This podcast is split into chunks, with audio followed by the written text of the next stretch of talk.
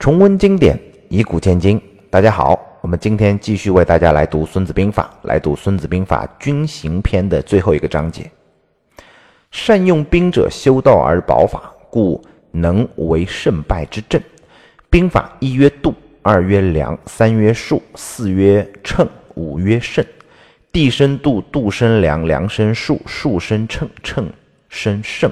故胜兵若以义称诸。败兵若以诛称义，胜者之战名也。若决积水于千仞之溪者，行也。杜牧的注解啊，叫“道者仁义也，法者法治也。善用兵者，先修仁义，保守法治，自为不可胜之阵。四敌有可败之隙，则攻之能胜。所以修道保法就是胜败的阵啊。这个阵是指政治的阵啊，胜阵胜败阵。道呢，就是战争的正义性。法是军纪严明，秋毫无犯。比如说那个三大纪律八项注意。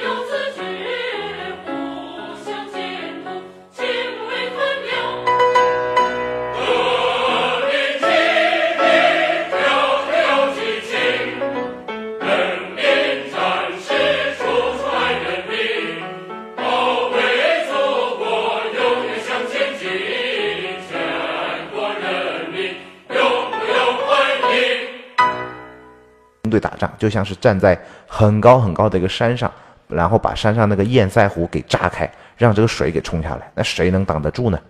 八尺为一仞，千仞就是比如八千尺，千仞之谷深不可测，只有我自己知道有多深，别人不知道。这就是军行啊，藏于九地之下，别人是看不见的。等到我绝地而下的时候，就像是动于九天之上。兵行像水，出其不意，避实击虚，势不可挡。所以到了行骗的最后啊，孙子又讲回了基本面：国家实力、政治进步、法治的严明啊。本在书的一开端，其实就说了，《孙子兵法》和《三十六计》是两回事儿，是两个价值观。《三十六计》讲的全部都是奇谋技巧，是兵不厌诈。那孙子虽然也讲兵不厌诈，也讲那个十二轨道，但是轨道在《孙子兵法》里面占的比重是很小的。孙子始终强调的都是基础和实力。成功都是来自于日积月累嘛，而不是什么奇思妙想。成功者一直都是做最基础的工作，而且始终关注基本面，关注基础工作。我们说《孙子兵法》的核心是先胜后战，胜和战要分开来看，是两个阶段。